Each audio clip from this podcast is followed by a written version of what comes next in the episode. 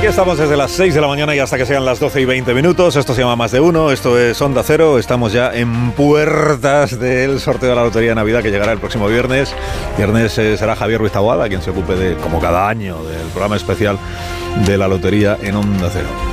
Pero vamos, hoy estamos a martes. Y en ausencia de noticia principal, hoy la prensa reparte su interés entre el Mar Rojo, la amnistía, los jueces, Yolanda Díaz y el Papa. ¿Quién da más? Bueno, y además hay un, un, volcán, un volcán que ha entrado en erupción en Islandia. Hay 4.000 personas que pueden ser evacuadas. La información que teníamos era que las probabilidades de erupción eran bastante pequeñas o que estaban disminuyendo y estábamos convencidos de que no de que no iba a suceder. Nos lo ha contado Carmen, que es una española que vive cerca de la ciudad, bueno, en la ciudad que está cerca de donde eh, se encuentra ese volcán que ha entrado en erupción. Islandia tiene primera ministra de izquierdas. La podrá decir como Sánchez, que a la naturaleza se le pone en contra. La pandemia y ahora un volcán. Bueno, sale Feijó hoy en los diarios sosteniendo una cesta de fruta que el Partido Popular de Madrid regaló anoche a algunos militantes. Lo de me gusta la fruta, que no es un eslogan de la industria hortofrutícola, sino un eufemismo del desdén a Pedro Sánchez. Decir me gusta la fruta en el PP es decir que es el presidente. Dice el diario La Razón en su portada que el PP exige al gobierno que cese el navajeo antes de fijar fecha para la quedada de Sánchez y de Feijóo y que Moncloa ha dado orden a los ministerios para que improvisen temas de los que se pueda hablar en las tertulias. Dice, si se habla del móvil en las escuelas, por ejemplo, pues no se habla de Bildu. Improvisen, ministros, improvisen temas, saquen, saquen temas. También ha debido dar orden la Moncloa de atizar a Feijó por hacerse el longis con esto de la reunión en la Moncloa. Primero fue Calviño Mitinera. El presidente del gobierno llama a la Moncloa y se va. Ayer retocó a Álvarez, que se supone que es el de la diplomacia. Un ataque a las más elementales reglas de la democracia.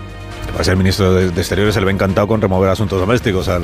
El mensaje de fondo, si usted se fija, siempre es el mismo. Este Feijó es muy poco democrático, no como Bildu. Bildu es un partido democrático que ha cumplido con las reglas de nuestro país y que tiene todo el derecho a participar de la vida política como el que más. si Sánchez invitara a la Moncloa a Arnaldo Tegui, pues seguro que se presentaba Arnaldo de inmediato, ¿no? Ministra, si hay que ir, se va. Se va. Dice el diario El País, Feijó redobla las excusas para dejar en el aire la reunión. Dedica una página hoy este periódico a demostrar que no hay como dejar de ser líderes del PP para que hablen bien de uno. Dice, Rajoy y Sánchez llegaron a acuerdos. Incluso con Pablo Casado fue posible, dice el, país. De Sánchez en la oposición han encontrado dos acuerdos que firmó con Rajoy, el pacto antiyihadista y la aplicación del 155. De Sánchez en el gobierno, los sillones del Constitucional y los sillones de Radio Televisión Española. Claro, se salta del país que fue Sánchez quien rompió sus relaciones institucionales con el PP de Pablo Casado en el año 2018. Bueno, dijo que la rompía, luego ya...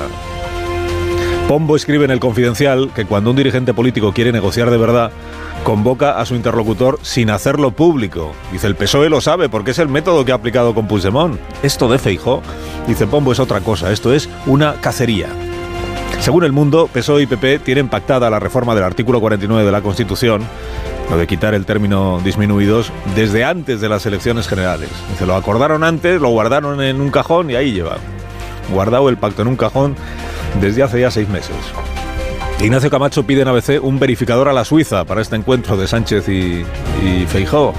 Y Cuartango escribe inasequible que cuando aquellos que gobiernan demuestran su falta de principios y la mentira y la verdad se confunden, necesitamos, dice Pedro, referencias morales gente que se lo juegue todo por defender su coherencia y sus principios. Amén.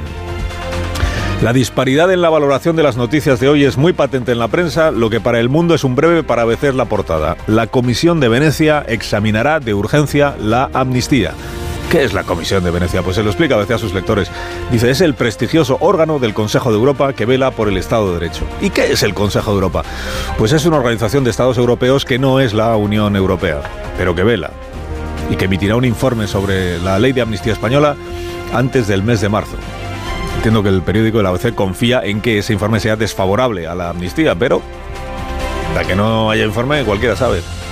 Dice la encuesta que trae hoy el diario.es que los españoles lo que de verdad quieren es más inversión en sanidad, que baje la inflación y que se abarate la vivienda.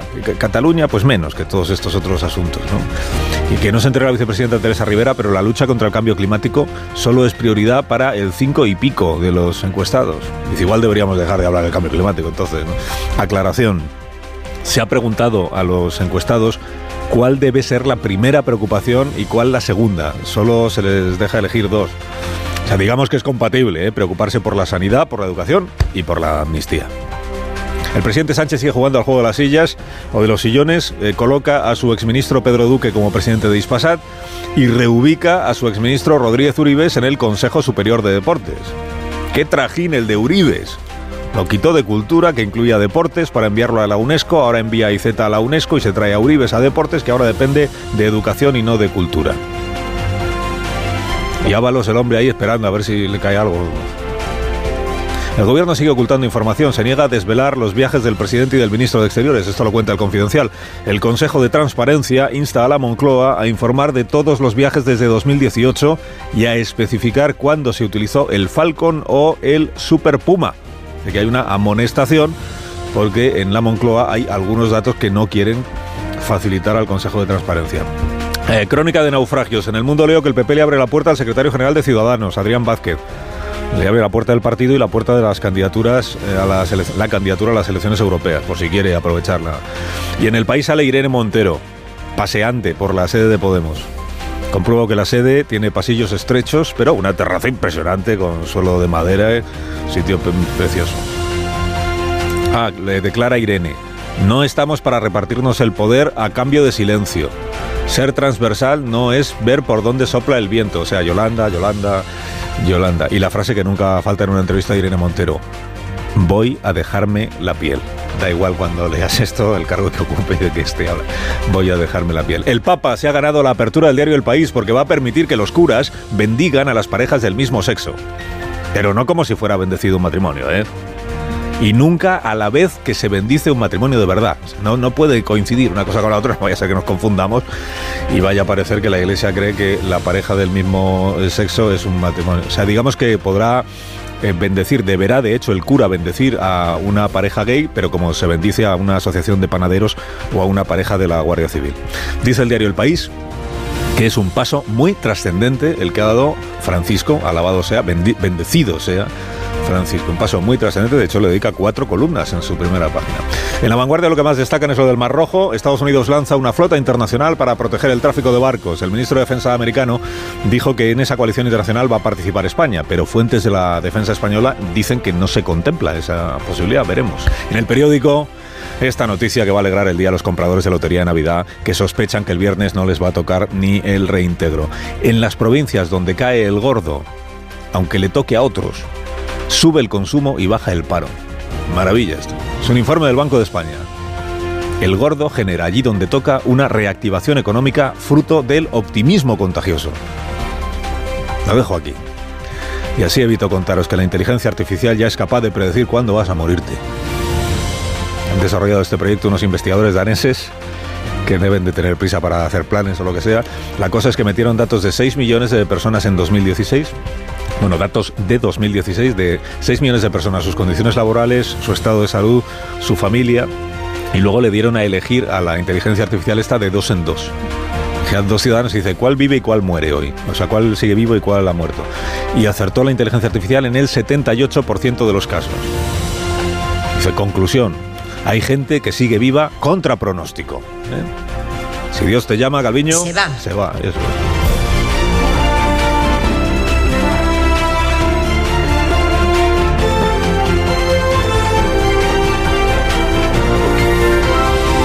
Con Carlos Alsina en Onda Cero, somos más de uno.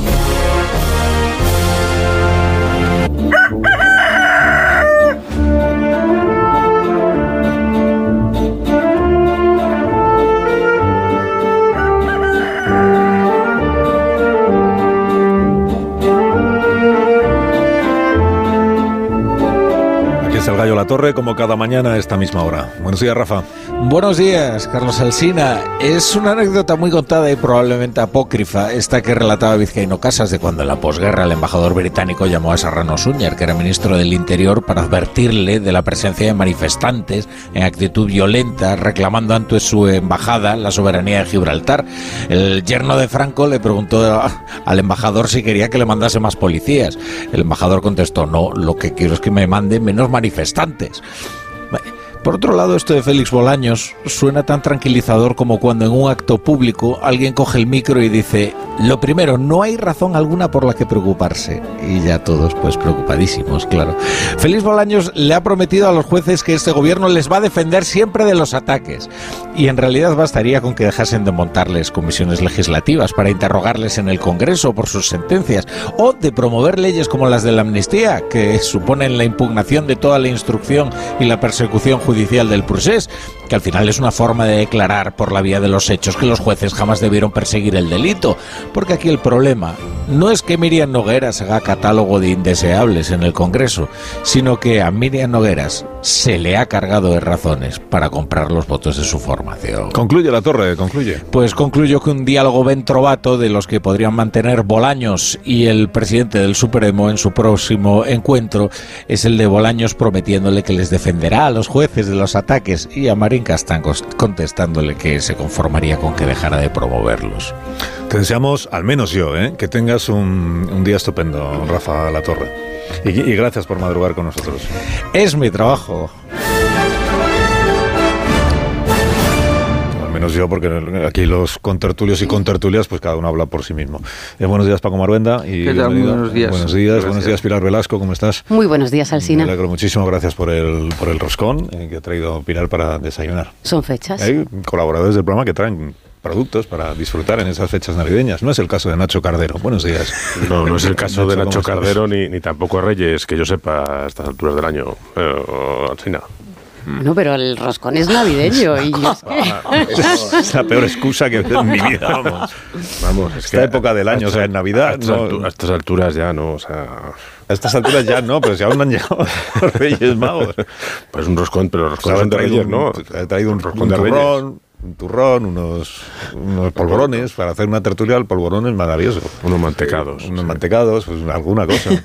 Marta García ayer, buenos días. Buenos días, Nacho. Me parece ruin que eso no solo no traigas cosas, sino que encima desincentives. O sea, no es que las No yo no quiero decir de Mr. Scrooge ni nada por el estilo, pero es que. bueno, No, eso ya está Amón. ¿Qué tal, Amón? Buenos días. Por alusiones. Bien- bien- bienvenido. No, pero yo nunca, yo soy miserable porque nunca traigo nada. Nada, ni Pero Navidad ni nunca. no pero- reprocho, Pero no siempre. No, No, di- no discrimina, es verdad. No, no. Ni en Navidad ni nunca. Aparte ni que es- nunca, pero no reprocho. Es que Marta me quiere llevar a contar incluso cuando no he dicho todavía nada. Marta, tranquila, que voy. Ahora cuando termine ver, la está- frase. está la frase es, pero me parece lamentable reprochar a quien lo ha traído que lo haya traído. ¿Estás de No, reprocha nada. ¿no? Radio No, pero Carrera, está grabado, Nacho, está grabado. Independientemente que no haya visto aquí el roscón encima de la mesa, pero no voy a recriminar nada por el estilo. Es estrictamente voluntario comerlo. Está, lo tiene el ingeniero Montes, que se lo ha quedado. Bueno, ya vamos bien, que es Navidad. Que es Navidad y. Eso, eso. Con la Navidad y el fin de año llega, entre otras cosas, llega eh, la entrega de premios de la Asociación de Periodistas eh, Parlamentarios. ¿Pertenecéis a la Asociación de Periodistas Parlamentarios? No. Sí. Sí. No, a partir del año que viene. A partir año que de enero. Yo en 2030, 31. ¿eh? Bueno, pues eh, sabéis No, que que. está, este, a la Asociación de la Prensa de Madrid, sí. A la APM, sí, con María Rey de Esto es la presidenta. Asociación de Periodistas Parlamentarios, Tampoco. la- las- los profesionales que están pues todo el día prácticamente en el Congreso y que cada año hacen una, una cena de fin de año en la que se entregan los premios a eh, diputados. En varias categorías está eh, se- es mañana creo la cena de entrega de premios y tenía yo interés en saber a quién daríais el premio a la mejor relación con la prensa porque los candidatos y candidatas son eh, Aina Vidal, que es de Sumar, Borja Semper, del PP, Ferran Bel, del PDCAT, y la señora de Bildu, en el, en el Congreso de los Diputados. Nadie del PSOE se ha ganado la nominación. Eh, nadie del PSOE tiene nominación para esta categoría, sí para otras, que sí que luego repasamos. Eh, pero lo de la señora de Bildu, a Arcadi escribe en el, en el Mundo sobre este asunto y dice que, que igual es que es con intención lo de nominar a esta señora por sus buenas relaciones con la prensa, teniendo en cuenta sus eh, antecedentes. antecedentes como responsable de un em, medio de propaganda vinculado a la izquierda Berchale, que en- entre otras cosas se dedicaba a señalar víctimas para, para el- la banda terrorista, ¿no? Si es que acaso va con intención lo de la buena relación de la señora Izpurúa, se Izpurúa con los periodistas, con los periodistas. Que, será ahora, no en otros tiempos, claro, se, se entiende. Digo, eh, por si queréis eh, elegir entre estos cuatro, eh, os quedan, os quedan Semper, Ferran Y Aina Vidal. Pues si se hacen pesar las razones personales, yo a, a Borja, ¿no? No digo a siempre, digo a Borja. Yo a Semper ¿No? es al que jamás votaría. Rubén. Yo a Semper jamás le Estoy votaría por, por una cuestión de rencor y, y por... De odio, ¿no? sí, No se de puede ser odio. así, Carlos. Hay que pasar página, la simpático. concordia, la conciliación. Bueno, ya veré, ya veré. Abre un puente. Que es Navidad. Luego el premio Castigo para la prensa, ahí están Yolanda Díaz, Pachi López, Pepa Millán, estas señoras de Vox, ¿no? Eh, y Miriam Nogueras, de Junts per Cataluña. Yo en este caso lo tenía Eh, claro. eh, más, más Sí, la- fácil, este es más fácil. O- de- Este es, este es bastante más fácil. La D, entonces. Sí, sí, yo creo que es todo al revés, ¿no? Siguiente. Esto es muy divertido este concurso, ¿eh? Eh, A, a mí me llama la atención que hayan metido a Yolanda Díaz ahí, ¿no? Con lo bien que cae, ¿no? castigo Que para no- la prensa. Ahí te puedo poner yo el matiz. Es que no es caer bien, es contar cosas. Quiero Ah. decir. Y no es por número de palabras, sino por contenido, quieres decir. Exactamente. Yolanda Díaz no ha venido nunca, ¿no? Nunca Yolanda ha venido, Díaz ¿no? no. Ha Tampoco. venido, no.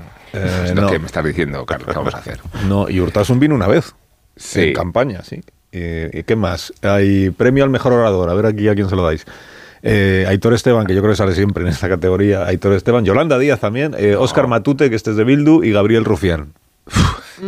A Rufián. Una cosa Sigo- difícil, ¿eh? No, yo a equipo de. Aitor Esteban Rufián, sigo yo. Sí, a No, Rufián. yo Oscar Matute. Ma- Oscar Matute es bastante... Es un gran parlamentario. Está triunfando Bildu, ¿eh? En eh, Sí, sí, está. el concurso. Sí, Pero me llama, la sele- me llama mucho la atención la selección, más que no, o sea, la, la selección de candidatos. Sí. Diputado Revelación. Guillermo Mariscal, del PP. Pilar Bayuguera, de Esquerra Republicana. Cristina Valido, Coalición Canaria. Óscar Puente, del PSOE. Oscar Puente, pero de calle. Oscar Puente de calle. Entre Pilar Bayuguera y Óscar Pero- Puente. pero- O sea, el único Óscar socialista Puente. que va a ganar un premio aquí Pero es perdón, Óscar Puente. por revelación se entiende a alguien que se Claro. revela en toda su plenitud, ¿no? ¿Es hombre o con ya está. nube? Yo solo doy hasta a Óscar Puente también. Oscar sí. Puente, ¿no? como criterio positivo, ¿no? Debería de ser, no sé. Bueno, revelación, puede ser Revelación. para bien o para mal. Cada uno se revela como cada uno sea. Es, Claro. es revelación con B en este caso, ¿no? es como, Entonces, ¿no? es como no sabíamos que era así, ¿no? Es un poco eso, ¿no? No sabíamos que era así. Pues, No, Oscar Puente clarísimo. Óscar Puente, igual me queda, creo que concurso. todos. El mejor orador, este es el como el más apreciado, ¿no? Por los. Ah, esto ya lo he dicho. Es el de Gabriel Rufián, le hemos dado a Gabriel Sí, Rufián. Gabriel Rufián, Sí, sí. sí, a O Gabriel sea, aquí las votaciones están siendo Absolutamente poco amañadas, transparentes. Sí. ¿Y cuál me queda? Azote del gobierno. Yone Belarra, que era del gobierno. Es buenísimo. Cuca, Ga- Cuca Gamarra. Irene Montero, que era Eh, el gobierno. Y Alberto Núñez Feijó, que parecía que iba a ser el gobierno. pero, o sea, Sí, pues claro. Del gobierno, yo claramente Que se lo ese- doy a. Irene Yo a Irene, a Irene Montero. Irene Irene Montero. Claramente, Yone Belarra. Es muy de desafectos el régimen sanchista. No, conseguiréis ni una embajada, ni una presidencia, ni una secretaría de Estado. Esto. Y ya está. Ni, bajar de ministro a secretario de Estado, como lo han hecho con Uribes, ¿eh? Ni un chiringuito.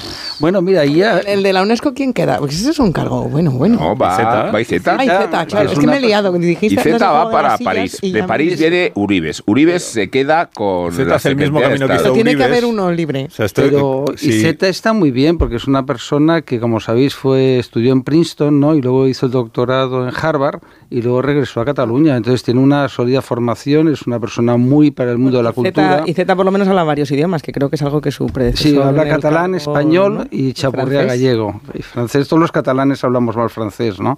¿Sabes? Pues aquí Es el un caso llamativo es el de Uribes. Uribes, Uribes sí. era ministro de Deportes, ¿no? Sí. porque era ministro de Cultura cuando Cultura tenía Deportes, creo. Exacto. Claro que ministro lo era. de- de Cultura y Deportes, te relevan como ministro de Cultura para poner a IZ, entonces te mandan a la UNESCO. Y ahora te, re- te traen de la UNESCO para poner a IZ, es como que IZ le va presidiendo Sí. siempre a Uribe. Y entonces ahora se convierte en secretario de Estado de Deportes, por debajo del de rango nada que tenía dan- antes, que Con era la- el ministro. Dentro Sí. de nada le dan una dirección Y con la peculiaridad que ya no depende de cultura, deportes. Ah, de educación. O sea, se tiene Bueno, que cambiar de edificio.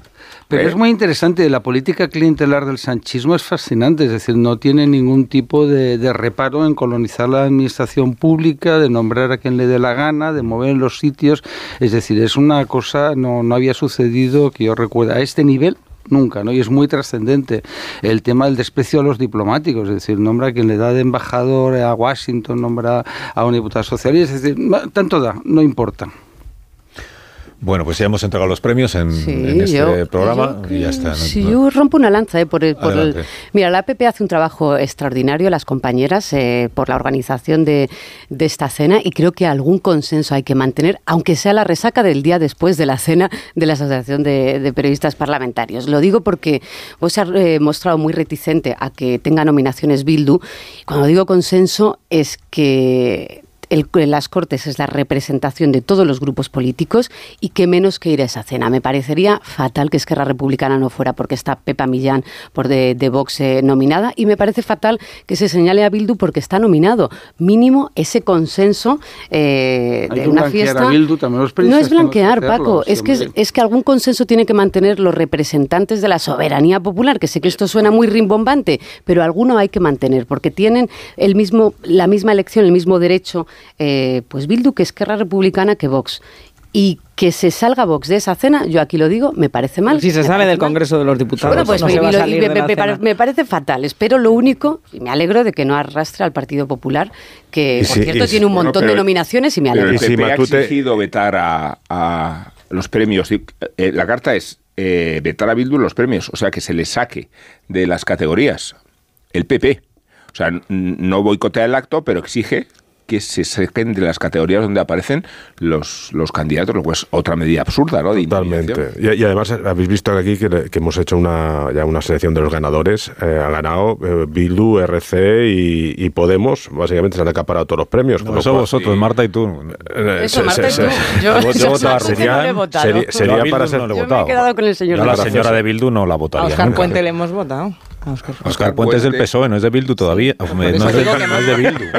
Perdón, ministro. Lo que es que a veces los confundimos. De tanto progresismo, a veces los confundes. Sí, ¿Sabes? sí, no, es que le veo tan entusiasta que, que a veces me, me- Parece un tertuliano de Bildu, ¿no? me confunde. Sí, bueno, que tengo claro. asuntos que plantearos esta mañana que creo son interesantes. Eh, no digo que este, no, no lo sé. Luego si queréis hablar de Oscar Puente y de y de Bildu, pues también eh, podéis. Esta tesis de que mm, Bildu es democrático porque es un partido legal, a diferencia de la manifestación del otro día en Pamplona, que le parece poco democrática. le parece poco democrático manifestarse contra un pacto en entre los partidos. Al, al ministro de, de Transporte, se- señor Puente. No, pero que os quería plantear el asunto, porque este sí creo que es interes- interesante el debate en sí mismo, que es eh, dónde empieza, el, dónde termina la libertad de opinión y dónde debe empezar el Código Penal. ¿no? En algunos aspectos, porque sabéis que hoy Sumar recupera un proyecto que no llegó a terminar su tramitación la legislatura anterior, antes era el grupo de Podemos, pues se llamaba así, y ahora lo hereda Sumar. Y es eh, cambiar el Código Penal, eh, primero para despena- bueno, primero no, para despenalizar unos cuantos comportamientos, conductas que están castigadas en este momento en nuestro Código Penal y que entienden en sumar que forman parte de la libertad de opinión y que por tanto no deberían tener esa penalización. Hay, como he explicado a los oyentes, comportamientos mm, diversos, están todos metidos en el mismo proyecto, pero cada uno es cada uno. Por ejemplo, eh, despenalizar las ofensas contra los sentimientos religiosos, que no recuerdo yo que últimamente ningún juez ni tribunal haya condenado por ofensas. Ah, Sí ha habido eh, procesamiento o casos o juicios, pero siempre han terminado que yo recuerde en la absolución, precisamente porque se entiende que ofender un sentimiento religioso no tiene ya que ser castigado.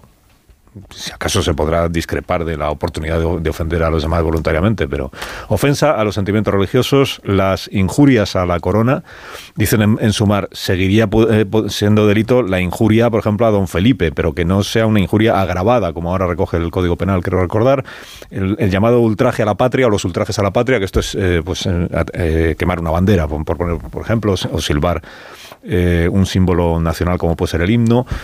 Eh, y la despenalización del enaltecimiento del terrorismo, que he explicado a los oyentes que al menos bajo mi punto de vista este es el aspecto más controvertido de la reforma que se plantea, que deje de ser delito enaltecer el terrorismo, porque se entiende que está sirviendo ese delito, por así decirlo, para eh, condenar o juzgar y condenar a artistas, artistas que en realidad cuando hablan bien de eh, atentados, por ejemplo, pues no es que estén queriendo que siga habiendo atentados o que vuelva a haberlos, sino que están eh, expresando libremente pues su opinión, su opinión sobre este asunto. ¿Tenéis opinión vosotros? Sí, yo sobre fíjate, este- yo creo que el celo contra los delitos de enaltecimiento del terrorismo tenían un sentido y de hecho se juzgaban en la Audiencia Nacional cuando el terrorismo era una materia de horrorosa actualidad y cuando eran terminales que divulgaban la peor apología de, de la matanza y del mal, ¿no?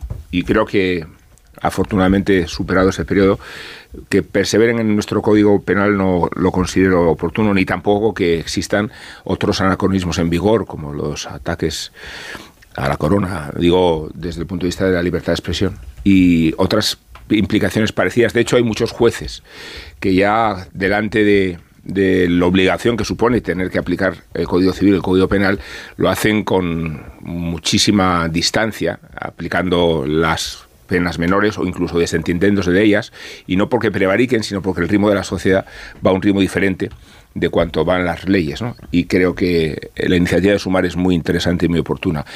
Todo lo que suponga ampliar el espectro de la libertad de expresión beneficia la credibilidad de una democracia y mantener figuras anacrónicas creo que perjudica la libertad de expresión.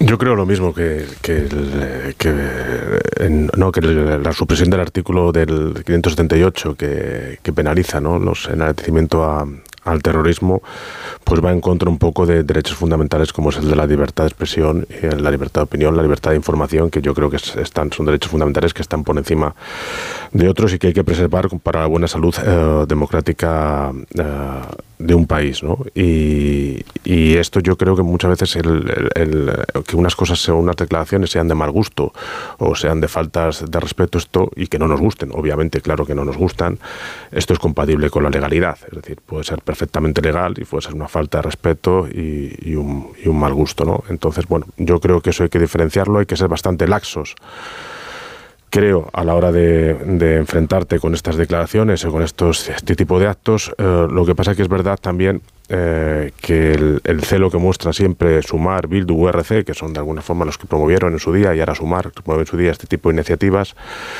frente a otro tipo de, de declaraciones, es decir, lo, lo, sensible, lo finos que tienen la piel para algunas cosas y lo dura que lo tienen eh, para otras.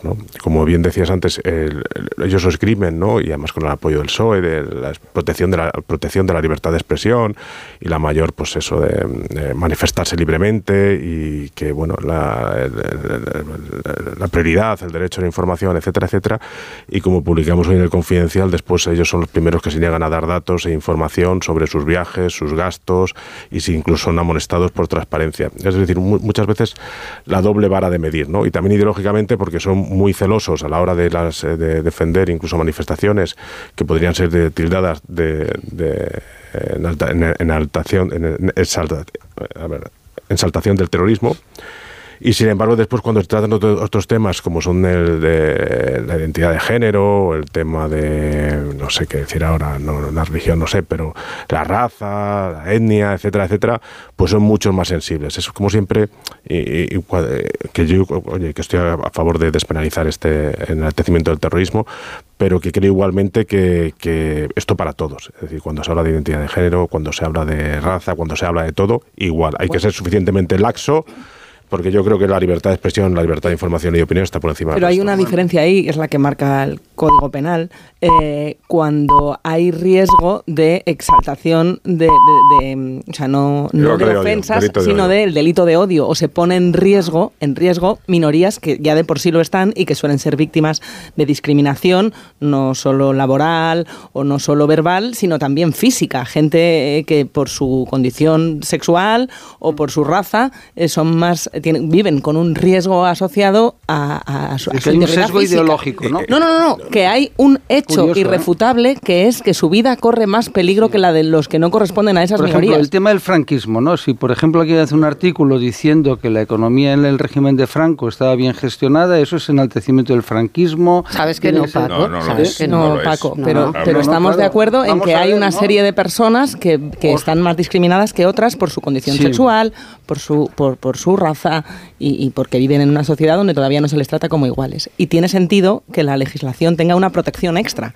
pero hay sí. que medir mucho, estoy totalmente de acuerdo, Nacho, eh, los límites que se le ponen a la libertad de expresión. Y no es lo mismo. Pero aquí la, ofensa, aquí la frontera empieza a ser muy difusa ya. ¿eh? Aquí la frontera sí, pero fíjate, si nos vamos a, a la casuística, en con, no encontramos casi ninguna condena nada. por delito de odio y es muy difícil que los si tribunales. La renuncia a la protección de las minorías, eh, será, no, no, las, yo no creo que lo esté haciendo, eso lo estás diciendo tú. Claro que en la, en la protección de las minorías, en los delitos de odio, es muy muy difícil que la casuística luego eh, tenga una condena. Veremos, por ejemplo, cómo queda el caso Vinicius. Y si hemos encontrado en los últimos años que en base a la ley, por injurias a la corona, por esta protección especial del rey, que yo estoy de acuerdo en que, en que es absolutamente extemporánea, es una minoría, por las ofensas religiosas o por las ofensas religiosas, se ha habido condenas muy altas para y encima para muchos chavales jóvenes que han usado Twitter, pues como se usa cuando tienes 18, 20 años, acordaros de las canciones de los 80 que iban mucho más allá, las letras de lo que han ido estos jóvenes condenados y, la casuística, bueno, pues no corresponde ni con una legislación europea ni con el sentido común que tiene,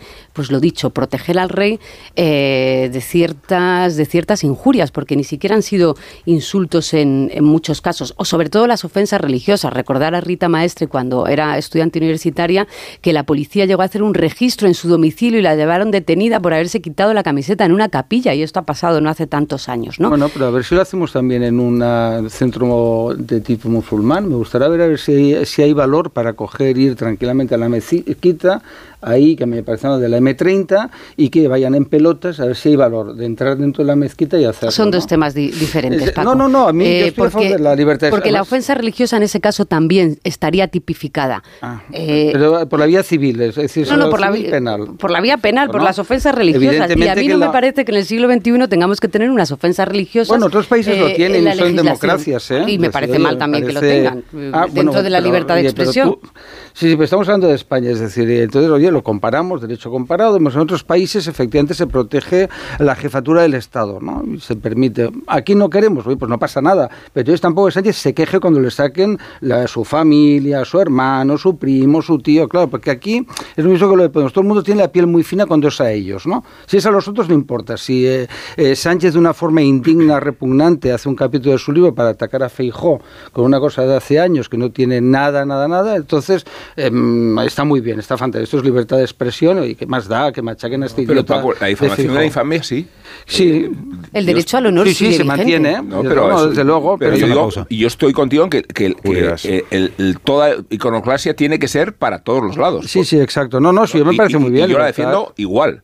O sea, yo defiendo a Charlie Hebdo diciendo, mm, riéndose de Mahoma, aunque les haya costado un atentado, ¿no? Ese es el problema. Pero por supuesto que se tiene que transgredir eh, eh, el ámbito de la fe en el humor. No, no, por supuesto que sí. No, y acotemos que consideramos minorías, minorías necesitadas de protección. Eso acotémoslo. Claro, por supuesto. La ley lo, tiene acotado. Bueno, está sesgada ideológicamente, me gustaría saberlo, es decir, ver exactamente cuando decimos minorías... Eh, estamos de acuerdo en, que, en que hacer alegatos racistas es algo que, bueno, pues que se puede ir a la fiscalía cuando hay unos gritos en un campo de fútbol. Esto ya está pasando, Paco. la, ley ya no hay Ninguna duda, bueno, pues entonces estamos de acuerdo en que eso está bien que se haga y que no es lo mismo que se grite contra el rey que que se grite con, que no es que no es una persona, eh, una minoría eh, eh, indefensa ¿no? Que, que, contra, que, se, que se exalte la campaña que está desatando la izquierda política y mediática contra el rey y la reina me parece muy llamativa, ¿no? No estamos este diciendo eso, pero si lo quieres mezclar todo para no dejar el argumento hasta el final, libre. Pausa, pausa, que en Navidad son las 9 y 5 minutos, una hora menos en Canarias.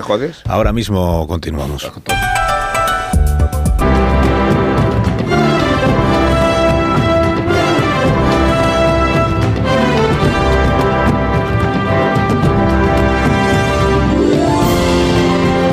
10 minutos de la mañana, las 8 y 10 minutos de la mañana en las Islas Canarias, con Maruenda, con Velasco, con Cardero, con García Ayer y con Amón. Estamos dándole una vuelta a las cuestiones de esta mañana. Y os, pregunto si queréis por las reuniones que no terminan de producirse. Que tengo aquí tres apuntadas. Eh, sí, es como la antinavidad, reuniones que no hay manera de que... Tengo tres apuntadas. Una, eh, Feijó Sánchez. Dos, eh, Marín Castán Félix Bolaños, presidente del Supremo, ministro de Justicia. Y tres, eh, Puigdemont Sánchez. están ahí los de News por Cataluña diciendo, pero bueno, ¿cuándo va a ser? ¿Cuándo va a ser la reunión? Y dice Sánchez, no, que yo estoy esperando a que venga Feijó al Palacio de la Moncloa. Y claro, los de News dicen, pues si no va Feijó, aprovechamos, llámanos a nosotros, ¿no? Que Puigdemont no puede venir a la Moncloa porque lo detienen. O O sea, si Puigdemont se presenta en el Palacio de la Moncloa, tiene que dar eh, orden el, mm. propio, el, juez a la Guardia Civil para que lo detenga. Entonces, nos vemos, por ejemplo, en Bruselas y dice, no, todavía no toca. Dice, bueno, todavía no toca lo de Puigdemont. Entonces, la situación es paradójica, porque con quien Sánchez se quiere ver es con Feijó y Feijó no quiere verse con Sánchez y con quien quiere verse Puigdemont es con Sánchez, pero Sánchez no se quiere ver con Puigdemont. Y luego está lo del ministro de Justicia y el presidente del Tribunal Supremo, que se iban a haber visto la semana pasada y lo aplazó el presidente del Supremo a última hora. Se iban a haber visto hoy y lo ha aplazado el ministro de Justicia alegando razones de agenda a última hora. Y si nada cambia, se verán el jueves por la tarde. Es, pues debe ser relevantísima la reunión para que la estén aplazando tantas veces. ¿Cuál, cuál de todas estas reuniones que no se han producido y algunas de ellas sí se van a producir, lo que no sabemos es cuándo. Bueno, todas ellas se van a producir, bueno. dos de ellas no sabemos cuándo, que son la de Feijóo y la de pues, ¿Tú crees que no va a haber reunión de Yo creo que No debería de sentarse, ah. vamos. Es decir, espero que no se siente, porque lo que tiene que es aplicar la doctrina Sánchez. Lo que le hizo Sánchez a, Rajoy, ¿os acordáis de no es no? ¿Qué es lo que usted no entiende no es no con esa arrogancia infinita, como si eh, perdón, como si Rajoy fuera pues un indigente intelectual, un señor registrador de la propiedad y que ocupado muchos cargos en esta en este país, ha hecho muchas cosas. ¿Por qué se tiene que reunir con, con Sánchez? Yo es que es la, la pregunta, ¿con qué utilidad? Para hacer una foto y blanquear al sanchismo. Eso es el objetivo que tiene que hacer Feijó, como si fuera un paniaguado. Pues no, oiga, mire, usted ha querido gestionar España como le da la gana. Se reúne con quien quiere, pero no, tiene, no hay una obligación constitucional de reunirse los dos partidos, ni tiene por qué ir y después de todas las cosas que ha hecho, es decir, ya solamente con el libro de Sánchez, yo le digo, oye, mire, usted cuando deje de, insultarme, en ese momento nos reunimos, ¿eh? ya está, y fuera, y luego le recordaría toda su trayectoria personal, ya que ellos han querido convertir la política española en ese barro desagradable, sucio, donde Óscar Puente hace todo aquello que mm, Sánchez no puede hacer, ¿eh? Pues, pues ya, lo hace Oscar Puente, lo manda y dice, oye, tú de mandobles y insúltales. No está, pues no, que no se reúnan ni fuera. Sí, pero es que aquí estamos en una democracia, que hay unos protocolos y una institucionalidad, y la ley del talión, bueno, pues eh, en, otros momentos de la historia pues valdría, pero en la actual yo creo que no es lo más, lo más higiénico. Y es cierto que de repente a Sánchez le han entrado las prisas eh, por unirse de confijo después de, como tú dices, Paco, haberle hecho de menos y haberle menospreciado y haberle engañado, lógicamente.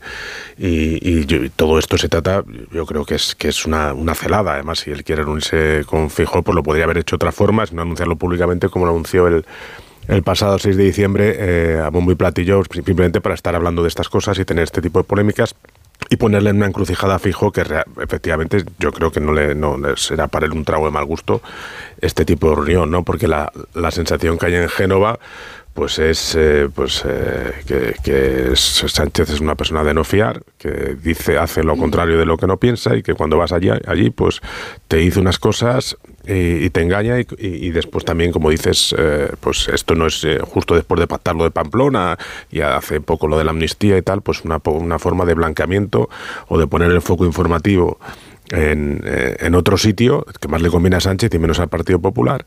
Y, y, todo esto es cierto pero yo creo que si alguien quiere ser líder de la oposición tiene que estar por encima de lo coyuntural y tiene que estar por encima, y quiere ser presidente del gobierno y tiene que estar por encima de estas cosas. Y se le obliga cierta educación, cierta institucionalidad y no es como Calviño que a la orden de AR tiene que estar en Moncloa, pero sí que creo que tiene que establecer puentes de comunicación y cuanto antes mejor con el presidente del gobierno. Sí, porque si no, además la política te acaba pasando por encima porque, porque sigue su curso. A mí el momento me parece el adecuado, el arranque de legislatura, la llamada eh, tiene sentido, pero claro, el clima de desconfianza eh, y el recelo entre, entre ambas partes es máximo. Eh, es máximo. ¿Cuándo se va a producir? La única duda, efectivamente, si es antes de Navidad, es antes de, de fin de año, que sea la semana que viene, porque esta semana ya la otra fecha que le había dado, creo que era este 22, este viernes, y la próxima es el, 29 de, diciembre.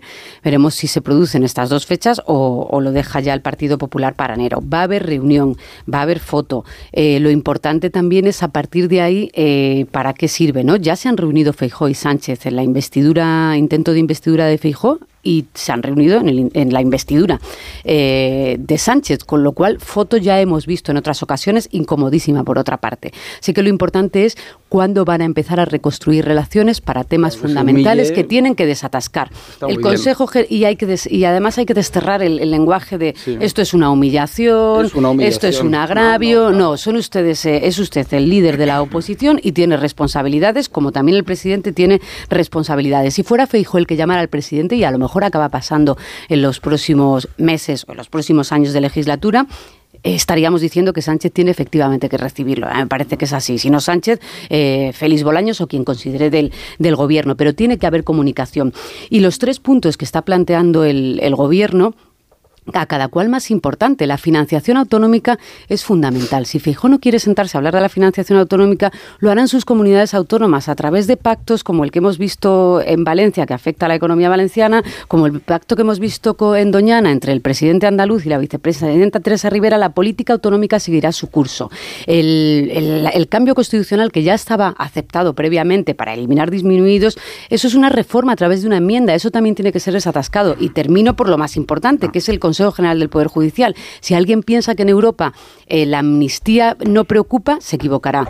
Eh, y si piensa que no preocupa la renovación del CGPJ, también se equivocará. Con lo cual es que Feijó se tiene que sentar con Sánchez y lo de la agenda es un poco, me parece, excusa, excusa para, para ver si marcas el relato, cosa que también me parece absolutamente adecuada. ¿eh? Fíjate, Pilar, estoy, estoy de acuerdo y me parece muy representativo del momento político que vivimos que el hecho de que el, líder de la oposición se reúna con el presidente del gobierno se interprete como humillación o como blanqueamiento. No tiene que ir a Moncloa a aplaudir lo que está haciendo Sánchez, puede ir a decirle a la cara lo que está diciendo, que todo lo mal que le parece como lo está haciendo. Puede ir a, cantarle las 40, puede ir a, ponerle en evidencia por sus contradicciones, por la falta de las reformas necesarias que el líder de la oposición considera que el presidente no está haciendo. Puede ir ahí a cumplir con una obligación institucional, como decía Nacho, pero luego a poner de manifiesto todo lo que está haciendo este gobierno que le parece mal y cómo lo haría él, que es lo que tiene que hacer un ¿Dónde está la obligación institucional? Ese escrito, digo, para que yo lo sepa, cuando Sánchez no lo hizo, cuando Rajoy pues le pidió... Pues, pues criticable me parecería ah, igualmente. Se reunió de todas maneras, por el 155. Sí, sí. Con, el 155 se reunió. Más remedio. Con Pablo Casado también se reunió y me parece que reunirse con alguien, hablar con alguien con el que piensas diferente, no significa que le estés eh, aplaudiendo la manera de proceder que tiene. Otra cosa es si estás pactando con bueno, lo que digo es que, que dos personas, eh, representantes políticos que piensan distinto, dialoguen, es la base del sistema. Que luego están en desacuerdo, pues que lo expresen y traten de convencer a los ciudadanos de quién tiene razón. Y eso no es humillarse. Es que eh, yo no estoy entendiendo muy bien cómo es la oposición de Feijó y creo que se ha resignado al megáfono y a ir de manifestación y manifestación como si fuera la manera de marcar la legislatura y las excentricidades de Sánchez, pero es una mala actitud. A mí me da la impresión de que cada vez le gusta más a Feijó el muro y que se encuentra perfectamente confortable en esa situación de perfecto antagonismo como si esta fuera a ser la tónica de los próximos cuatro años, lo cual es desesperante para la situación de resignación que le espera y sobre todo para la situación de los ciudadanos que necesitan, claro que sí, ámbitos de contacto y de prosperidad entre los partidos principales. No digamos porque Feijó de lo que dispone es de un poder autonómico y territorial gigantesco que no utiliza y que creo que coarta la libertad de muchos varones cuando se trata de negociar los presupuestos, la quita de la deuda, la financiación y va a llegar a producirse que algunos varones tendrán que negociar directamente con Sánchez, cosas que Feijó no quiere negociar con Sánchez. Eh, ese es el ámbito de influencia política que podría ejercer Feijó con los resultados que le permitieron el 28M y que no ejerce porque se ha consolidado al otro lado del muro y, y va a dedicarse, me parece, a exagerar toda esta retórica del no y del no, que es exactamente lo que le interesa a Sánchez. Eh, y, por eso creo que se equivoca el Partido Popular con esta estrategia. Pero fíjate, Rubén, yo, soy el primero que dice que tiene que ir a sentarse y reunirse con Feijóo, con Sánchez lo antes posible, eh, porque es, bueno para la salud democrática de un país. Pero yo entiendo las lógicas prevenciones de Fijo. Hombre, no, vamos a ver.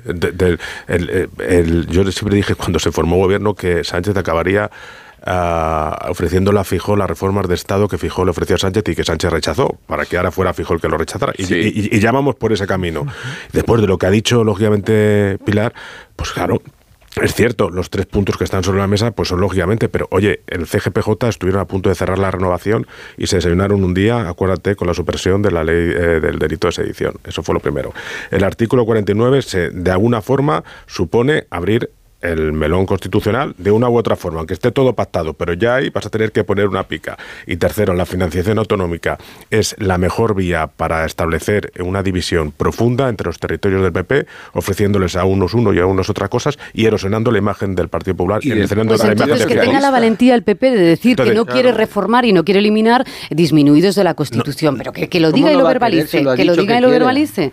pero la financiación autonómica, Nacho, es que yo creo que autonomía del Partido Socialista que están igual de concernidas y preocupadas. Que sí, que sí. Luego, no es una cuestión de signo político y no creo que se pueda establecer esta dinámica de bloqueo, de acuerdo con la cual prefiera Feijó sacrificar en las negociaciones de las autonomías, que es la situación de los ciudadanos, para consolidar claro, esta estrategia de total aversión. Yo creo que, yo solamente explico, explico que no es tan fácil todo como y, y, yo también digo que, order. que la iniciativa debe corresponder a Sánchez, que Sánchez ha iniciado la hostilidad, que Sánchez es quien humilla y veja al Partido Popular, pero que la respuesta no puede ser la comodidad de instalarte en esa perfecta oposición bajo la sombra del muro que te permite la inacción y que te va a tener cuatro años de castigo y de sacrificio 96, para qué. 96 Felipe González derrotado.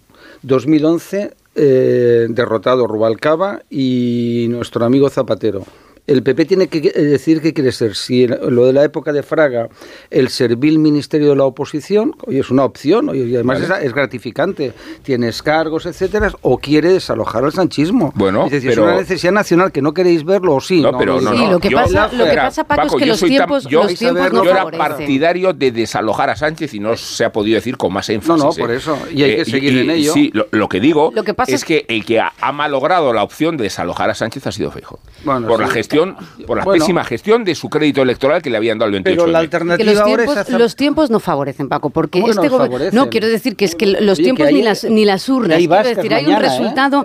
Hay un resultado, hay un resultado electoral eh, a través del cual Sánchez ha sido ah, pues presidente.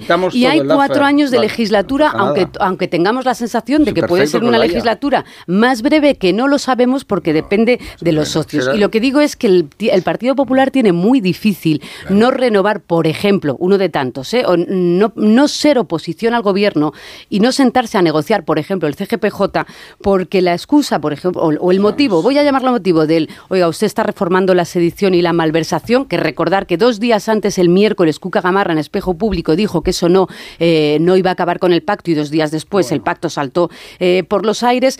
La narrativa del PP eh, no favorece a que no llegue a esos pactos, porque, perdón, en enero será la ley de amnistía, en febrero serán las elecciones gallegas, luego serán las elecciones europeas, luego serán los socios, luego serán los socios de, Sánchez, que van a ser los mismos, que no le gustan a Feijó. Excusas va a tener para los próximos años. No puede postergar durante años en la labor de oposición y no sentarse con pues el PSOE a negociar pues alguna cuestión de Estado. a Feijó, oye, que vuelva a Galicia.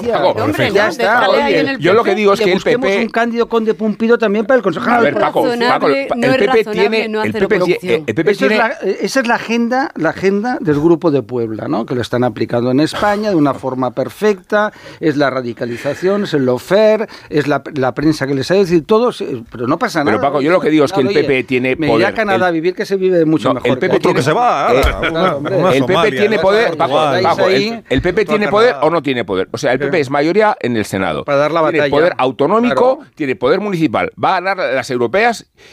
y, va a tener resultados interesantes en las vascas y ya veremos en las catalanas. no, no, no, pero bueno, pero digo, como si no tuviera suficiente poder como para plantear la oposición desde el confort del otro lado del muro, ¿no? O sea que claro que tiene poder. Se está hundiendo. Ahora también te digo que todo ese poder lo cambiaría Feijó, todo el poder, Cuidado. por estar en la Moncloa. el sanchismo se está hundiendo en América Latina, en Iberoamérica. Va cayendo todo el grupo del pueblo. que vive aquí. el sanchismo es lo mismo, llámalo como quieras. Con Madrid, turismo. Para, eh, sí, es verdad. Mira, eh, Chile. Yo quiero que se hunda aquí, no en Puebla. No, bueno, pero, ya se está hundiendo, afortunadamente. Y bueno, y luego llegar aquí y ya está, hay que estar tranquilos. Pero Paco, tú propones combatir el sanchismo con sanchismo. Hundiendo, hundiendo. Que, es muy sanchista. Con ética, con moral. No, porque dices que no vaya. Dijiste que, que Feijó haga con Sánchez lo que Sánchez está haciendo, que es eh, negarle la palabra o hacer un desprecio institucional, como muchas veces que no le ha avisado. Que ponga un es combatir el sanchismo con sanchismo. Pero tú sabes lo que va a ser poner un cambio con de Pumpido. Cuando se persiga al juez de Arena o a Marchena, etcétera, desde el Consejo, se los carguen de sus sitios para meter a los amigos de Sánchez, como está haciendo en, las instituciones. ¿Eso es lo que queréis? Oye, no pasa nada, ya está. Pues oye, digamos, queremos... Nos hemos explicado fatal, entonces. Sí, pues has explicado fatal. Es lo que va a hacer. Oye, si es que mete embajadora de Washington, cualquier día pone a su perrita Lolita, como la mía. o a Trillo en Londres, cualquier Bueno, pues por ejemplo, no, no, lo puse en Londres. La única diferencia es que Trillo es eh, del Consejo de Estado. Hay una diferencia importante. pero no la inglés. Y, la gente, aficionado a Shakespeare. Lamentablemente. Y tiene nivel cultural y jurídico. Es que esa es la diferencia del sanchismo. El sanchismo es la degradación de las instituciones por debajo, ¿no? Al final tú pones a los peores. Ya está. ¿Una pausa entonces? Bueno, tú eres el que mandas. Seguro que cogen otro trozo de roscón. O eso creen, ¿no? Pero entonces no habéis hecho pronóstico. Paco dice que, que no hay reunión. Yo digo Yo creo que no hay reunión. ¿Él cree que no hay reunión? Reunión a principios de pasado Reyes. pasado Reyes. Sí, sí. Yo digo que sí hay reunión, pero no me atrevo a que sea pasado Reyes o finales de la semana que viene. No, no, he dicho ya, bueno, no sé, a lo mejor después... un poco concurso todo hoy, ¿no? Al final. Todo, todo, todo, porque hay que darle un poco de, vida. Han venido los suecos. Pero lo importante es que habrá reunión, habrá reunión. ¿Y Marta qué dice? Cardero Yo veo que, tiene una o el Día de los Inocentes o ya en 2024. El Día de los Inocentes es el día que toma posesión a Sirone en Pamplona. ¿En serio? sí, sí, sería. Sí, el 28. Madre de Dios. Se van a reunir el mismo día que Pamplona pasa a manos de Bildu. Pues sería un poco raro eso. No, a mí me parece un juego infantil y, muy poco edificante. ¿Que podrían hacer la reunión en Pamplona? Pues que uno quiera, no quiera reunirse y el otro tampoco. o sea, es... es una buena idea en Pamplona. Sí, pues o en Ginebra. o en Suiza. no, porque eso, ¿quién, eh, que alguien, creo que es Pombo en el Confidencial que esta mañana dice que qué maneras más distintas tiene Sánchez de hacer negociaciones. Para una reclama la discreción absoluta, ¿eh? no se puede saber nada hasta que no haya acuerdos. Eh, nos veremos discretamente para no y para otras es justo al revés, que, que venga Feijó, que no quiere venir. ¿Cómo es posible que no quiera venir? Qué poco democrático, pero viene o no viene y así todo. ¿De qué maneras distintas? Dice, en un caso quiere llegar a acuerdos y en el otro igual lo que quiere es otra cosa. Esto es lo que dicen en tu periódico. en una columna de opinión brillante. Sánchez no quiere que Feijóo vaya a la reunión. Si no tiene ningún ah, no quiere que vaya. No, ni Sánchez quiere que vaya, ni Feijóo quiere ir. Pero si no quiere que vaya, que vaya, porque así le rompe el juego. Está muy bien pensado eso. Claro, un minuto. Es que me liáis con esto. Es muy complicado. Muy complicado. ¿Qué es lo que quiere cada uno aquí? Una pausa. Y antes de eso, mira, si estás pensando...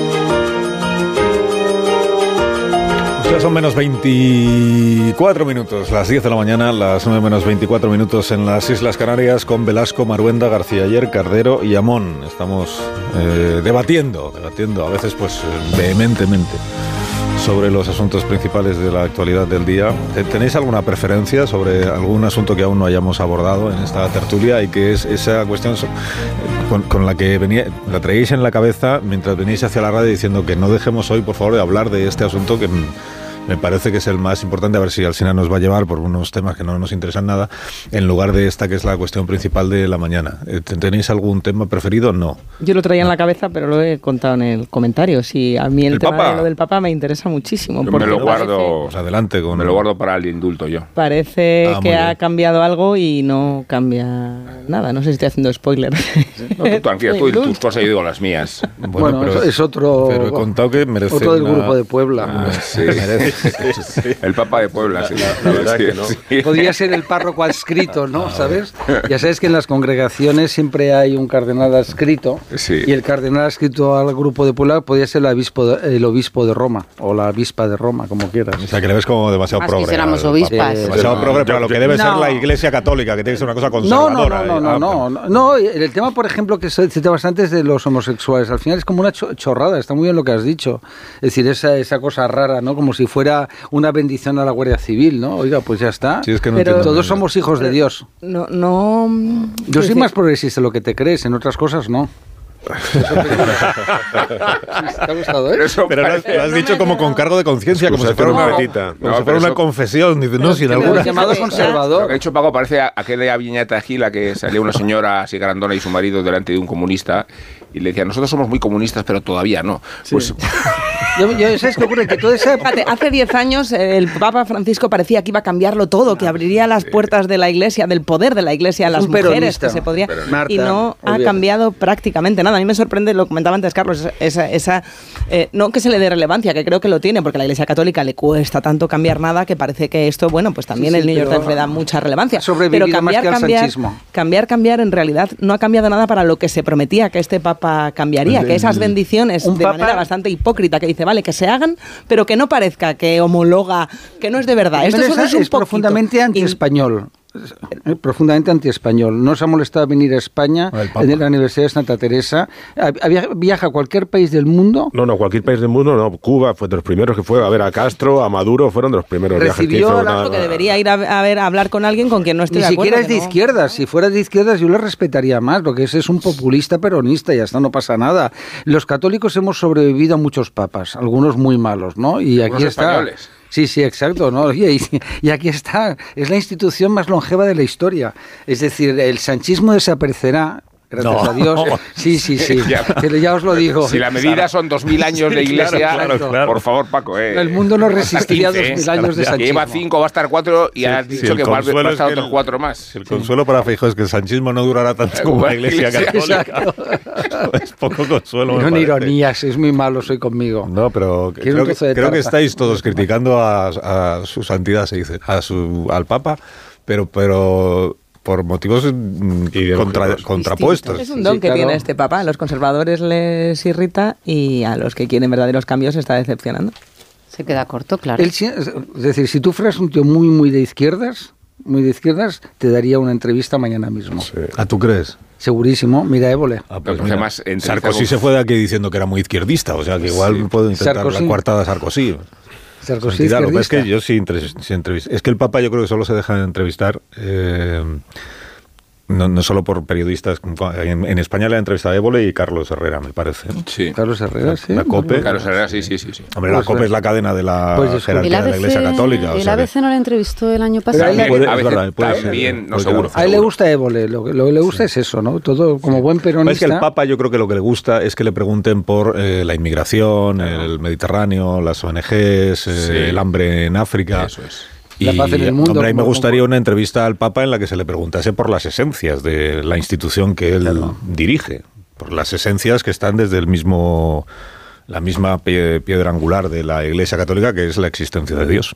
Y esa yo creo que sí sería una entrevista interesante. Preguntarle si de teología, ¿no? De teología. Bueno, no solo si cree en Dios, sino por qué hay que creer en, un poco al, asunto. No va a venir, ¿eh? Lo que pasa es que eso para este papa y para cualquiera. Sí, no, claro, para cualquier papa, sí, sí. Pero eso sí, sería muy interesante, porque de ahí, viene todo lo demás, claro. Pues, Él es en ese terreno. ha habido en España eh, menos gente que se declara católica que ahora y la aceleración de la secularización ha venido precisamente en, este siglo, en la década que lleva este Papa siendo. O sea que si lo que es su trabajo es ganar fieles, al menos en España, está fracasando. Pero aún así sigue siendo la organización eh, más con distancia más importante, más amplia y más inclusiva y que hace la labor social en España, por supuesto, es decir, mucho más que Sí, sí, pero a lo que hablábamos Paco en lo de las bodas, fíjate, hace 20 años era un 80% de españoles los que se casaban por la iglesia, de los que la iglesia permite que se casen por su rito. 80. 80% y ahora 20, años Hace 20 años. Hace 20 años, en el año 2000, 2000 creo que era el dato. ¿Y ahora? es el 20%. Ahora son dos de cada 10. Únicamente dos de cada 10 parejas heterosexuales, claro, se casan por la Iglesia. Y en Latinoamérica los evangélicos le están ganando la partida a la Iglesia Católica también. es, un imperio menguante, Paco. Eh, no, no, los heterosexuales que se pueden casar por la Iglesia no se casan y los homosexuales ¿eh? que quieren no pueden, están haciendo un mal. Mirad las cifras de verdad. ¿no? Primero, habrá, la gente se declara católica, en general cristiana, es decir, es un amplio... Pero cada vez menos, Paco. y los jóvenes, Un 60% de los jóvenes ya dicen que De hecho, estas reformas, estas reformas de la Iglesia, estas reformas de la Iglesia y del Papa tienen que ver con la captación de nuevos fieles y no tiene nada que ver más que con la empresa católica. Que no hay reformas. la empresa católica, donde son mucho más conservadores, como en buena parte de la Iglesia católica No hay una sola reforma. Mira, son gestos, son gestos. Ni, siquiera. Es, de verdad, bueno, hablaremos luego, pero eh, fíjate... Eh, no, no, no revientes tu propia amnistía, deja que lo digamos los demás, entonces. Adelante. Se quedan cortos. Es lo que ahora se llama en la política española gesticulación, que es posturitas. Y las mujeres en la iglesia pueden dar catequesis y poco más. Siguen relegadas y, en, también anunció cambios. Y también anunció cambios para, para, la iglesia. La revolución de las mujeres. Leí ayer una, un, tuit de broma que decía: se van a poder casar antes dos curas señores que una, una mujer monja dar una, dar una misa. Y al final va por ahí. Pero hay que reconocerle la eficacia al Papa, porque has dicho que el New York Times, por ejemplo, le da una enorme relevancia hoy a este asunto de ayer de la bendición a las parejas siempre que no sea la vez que a un matrimonio. Porque en Estados Unidos también está siendo muy controvertida. El país hoy le da cuatro columnas en portada. increíble. La portada del país tiene ese sentido. Eh, eh, pero eso, demuestra que hay un sector en el que New York Times, se le da gran importancia a las posturas. Mm. El, New York Times, el país, la vanguardia lo lleva de segundo tema, hoy también en, primera página. O sea que si el, efecto que busca el Papa es ese, que parezca que la Iglesia está abriéndose. pero yo agradecería que estos medios leyeran exactamente el contenido de lo divulgado ayer para si ven en esos este texto, que es lo único que tenemos como referencia, una sola modificación, un solo movimiento. No, no. Es que no irregulares, ¿no? Dice irregulares. no lo hay, parejas irregulares, ¿no las llama así? Irregulares. Sí, me encanta. Yo es que la obsesión, yo a mí la discrepancia que tengo muchas veces con la iglesia es esa obsesión por el tema del sexo, ¿no? Es decir, de la sociedad en general.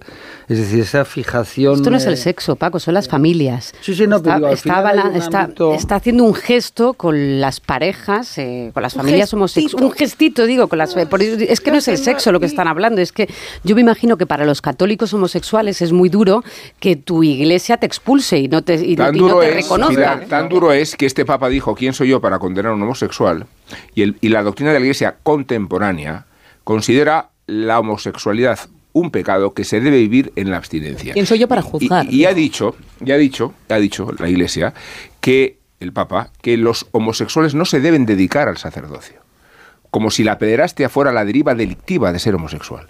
Entre otras cosas, ¿eh? Esta es la, realidad vigente. mira, ayer ¿Dónde está la revolución? El diario de Barroso y Contreras, El País, sacaba ayer un reportaje de tres páginas, ¿no? Dedicados al tema de la pederastia y las prácticas, el acoso sexual y abusos en el mundo del deporte. Dos mil personas, ¿no? Es decir, cuidado porque a veces aquí desde la izquierda mediática se dedica a masacrar a la Iglesia Católica porque son los más tontos, pues se defienden mal y no saben actuar cuando ha habido...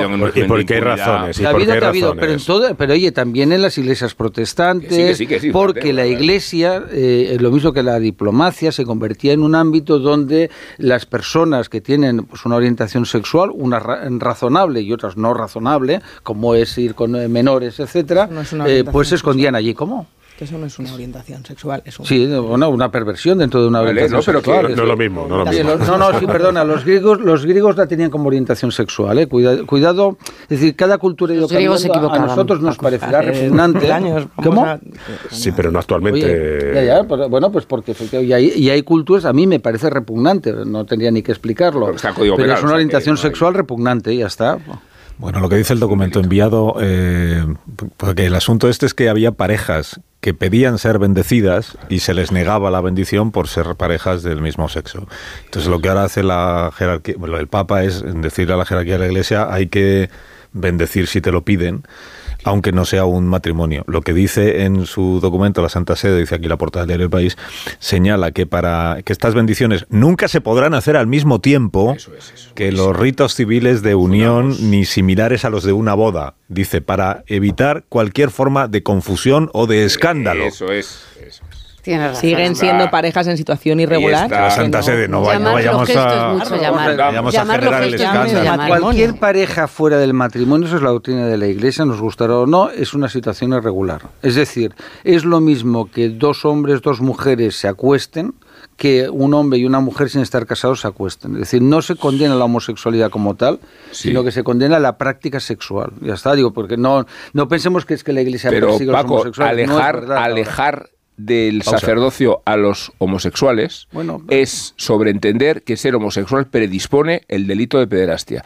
Y eso es una aberración. No, si tú no haces práctica sexual, no, no, puedes ser homosexual. No, no, no digo que el Papa dice. No, no, el Papa ha dicho que no. El Papa ha dicho, ha desaconsejado. Eh, una cosa es desaconsejar, no, puedes hacer un test de homosexualidad a nadie, ¿sabes? No, y no, Pero la, la postura de la Iglesia sabemos cuál es. La postura es la del misionero. Una pausa. Ahora, ya se ha agotado la amnistía de hoy. Ya se nos va de mano. La pausa, ahora mismo continuamos. Más de uno en Onda Cero.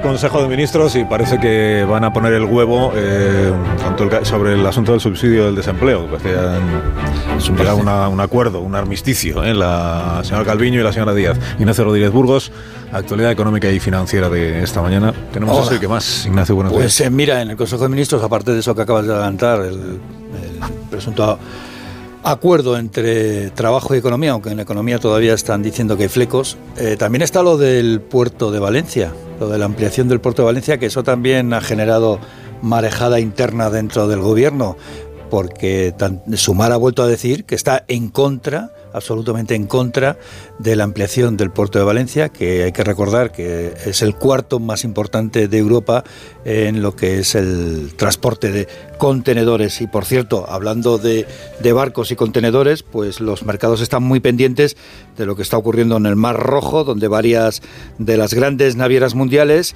eh, y alguna petrolera han decidido suspender su ruta por el Mar Rojo y por el Canal de Suez, por los ataques de los hutíes yemeníes.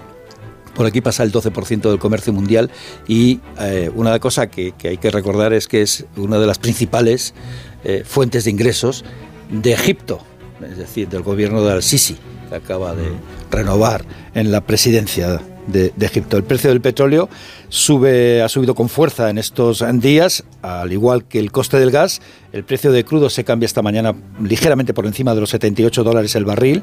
El del gas en el mercado de referencia holandés a 34, tras subir ayer casi el 12% el precio del gas. Hoy se modera tras el anuncio de Estados Unidos y de sus principales aliados de enviar una flota de barcos de guerra a la zona para garantizar la seguridad de la ruta del comercio. Las bolsas europeas todas marchan con ligeras ganancias excepto una, que es la española, que baja ahora mismo un 0,17% y está a punto de perder los 10.000 puntos. Repsol es el valor que domina las ventas junto con los bancos como Unicaja y CaixaBank, suben Acciona, Fluidra, Grifols. Esto cuando la, las renovables según la Unión Europea, esto es una información de ahora mismo, las renovables ya suponen el 51% de todo el mix energético español. Ya son la fuente energética eh, más potente de España cuando la facturación del sector servicios mejora y se estanca la de la industria. Que tengas un gran día, Ignacio. Nada, un abrazo. Y hasta mañana, cuídate. ¿Vas a amnistiar a alguien, a Mono? ¿Ya lo das por amnistiado? No, porque hay cosas que decir. Ah, todavía más. Así que procedo a la amnistía del Papa, se la ha ganado.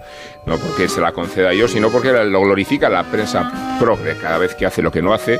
Y ha vuelto a suceder. Leyendo la portada del país, la mencionábamos antes, diría que Francisco ha revolucionado la iglesia bendiciendo a las parejas de hecho en las uniones gays y otras fórmulas irregulares, irregulares así las llama el texto pontificio, el mismo texto, que consolida la doctrina de la Iglesia sin equívocos ni ambigüedades. El matrimonio es, por tanto, un sacramento reservado exclusivamente a parejas heterosexuales y solo puede administrarse una vez. La revolución, por tanto, consiste en que un sacerdote puede bendecir una pareja anómala, como un capellán castrense bendice la botadura de un barco, o como el padre Ángel bendice los gatos el día de San Antón.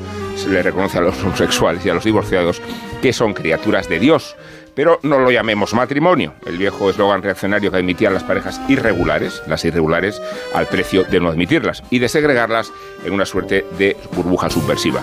Y no digo que la Iglesia tenga que modificar la normativa, lo que digo es que no se atribuyen al Papa las palabras que no ha dicho, los gestos que no ha hecho, ni las revoluciones que tampoco ha emprendido. De hecho, el informe dado a conocer ayer precisa incluso que esta suerte de bendiciones no se produzcan con fórmulas litúrgicas ni rituales solemnes y que no se hagan coincidir con prácticas civiles de matrimonio, por si hubiera confusiones.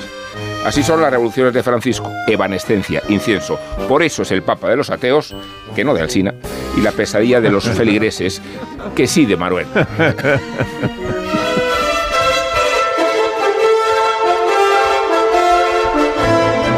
Manuel. si el Papa quiere aparecer en este aparecerse en este programa algún día para que le podamos preguntar estas cosas, pues estaremos encantados de, aparecerse como caído del cielo, quieres decir, que aparezca así, que haga una birlocación de estas y que de golpe es interesante. Le atribuyes mucho, muchas aptitudes al, Papa que no sé si tiene. No, si donde estaría bien es jubilado. En vez de amnistiarlo, Rubén, lo podías haber bendecido. Sí, es verdad, bendecido, sí. Es criatura de Dios también. Qué perspicaz ahí. Sí, bueno, unos Callahan para estas personas que han leído. Porque esta Navidad estas personas van a regalar comodidad con Callahan Adaptation. Caminar es el mejor deporte, pero para que puedas disfrutar de tus paseos, recuerda equiparte con los zapatos adecuados, los Callahan, diseñados para caminar, pensados para ofrecerte en tu día a día la máxima comodidad, estabilidad y amortiguación y una experiencia única al caminar. Cuida la salud de tus pies con Callahan, el zapato que se adapta al pie. Fabricados en España por expertos artesanos, a la venta en las mejores zapaterías y en callahan.es. Tecnología, diseño y confort a buen precio. Adiós Nacho, adiós, Pilar, adiós Paco, adiós, Marta. Nacho. Hasta mañana, noticias.